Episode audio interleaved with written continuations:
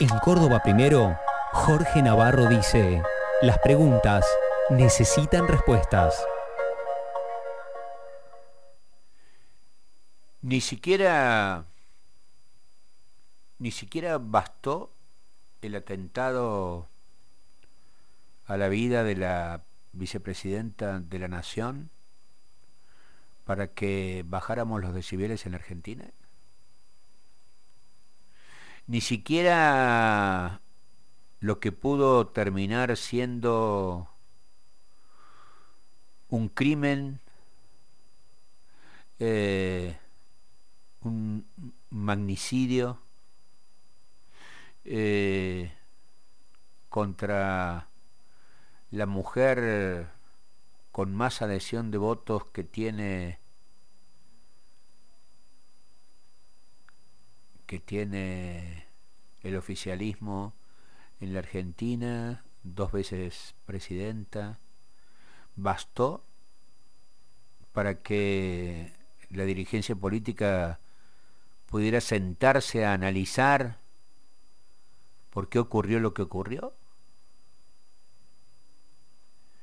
Eh, dentro de un poco más de una hora,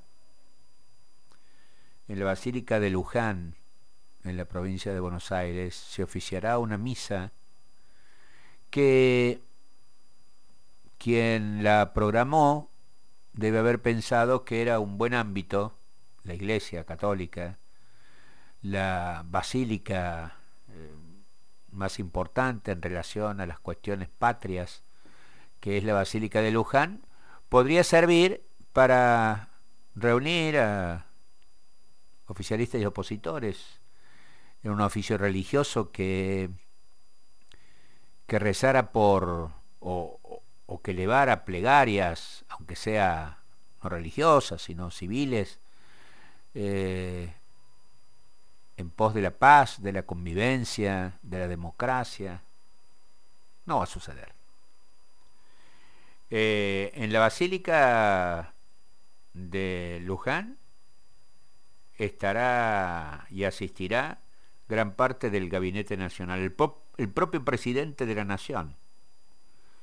Eh, Alberto Fernández eh, presidirá la delegación oficialista.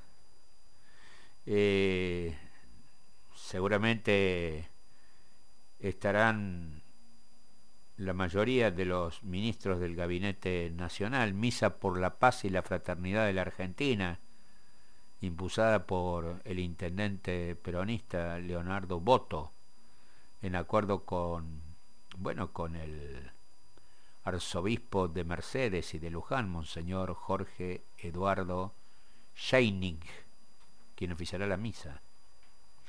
1500 eh, invitados dentro de la basílica y unos 4000 incluidos vecinos, feligreses, militantes, dirigentes se estiman en el atrio, en ese enorme atrio de ingreso a la basílica. Pero no habrá opositores, ¿eh? No, no habrá opositores. Eh, Juntos por el Cambio, todos, ¿eh? no solamente Patricia Bullrich, la presidenta del PRO que hasta ahora no ha condenado el atentado contra la vicepresidenta Cristina Fernández de Kirchner, eh, avisaron que no van. Todos juntos por el cambio, radicales, coalición cívica, PRO, y olieron un tufillo demasiado oficialista a, la convocatoria a Luján. Siempre hay un pero, siempre hay una explicación, siempre hay un argumento. ¿Es imposible dialogar en la Argentina?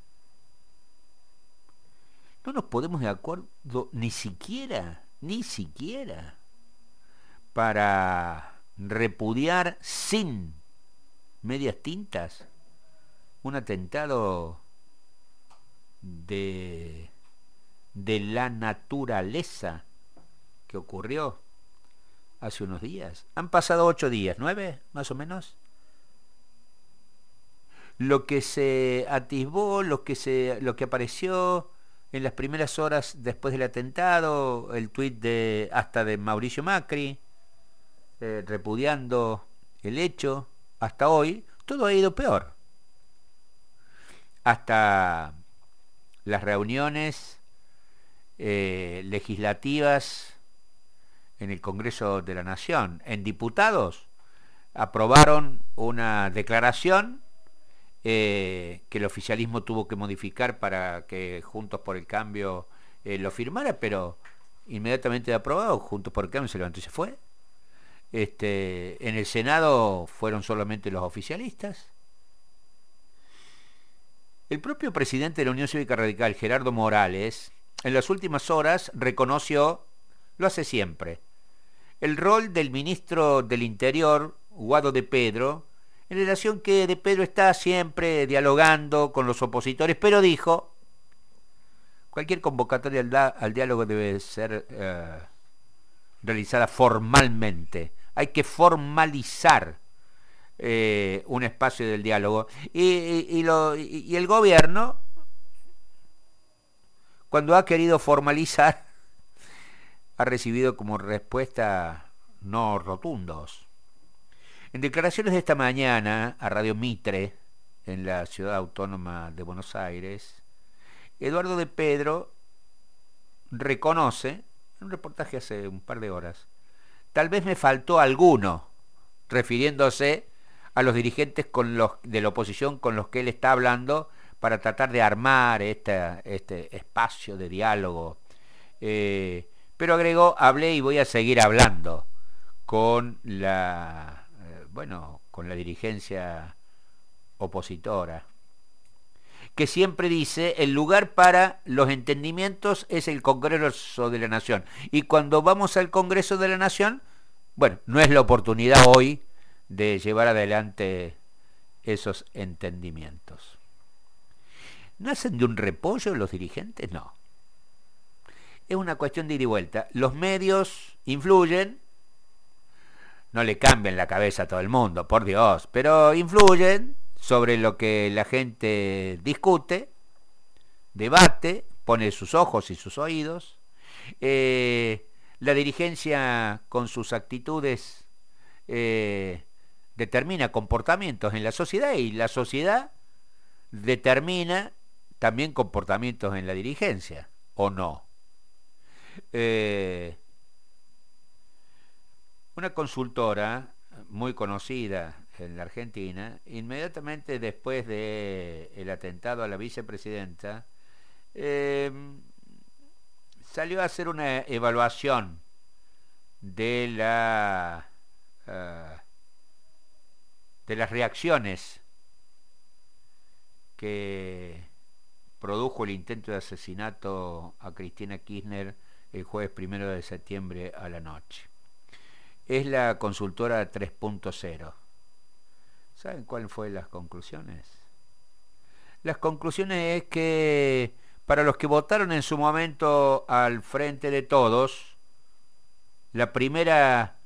¿Cuál es la primera palabra que se le viene a la cabeza cuando piensa en este hecho? preguntó la consultora.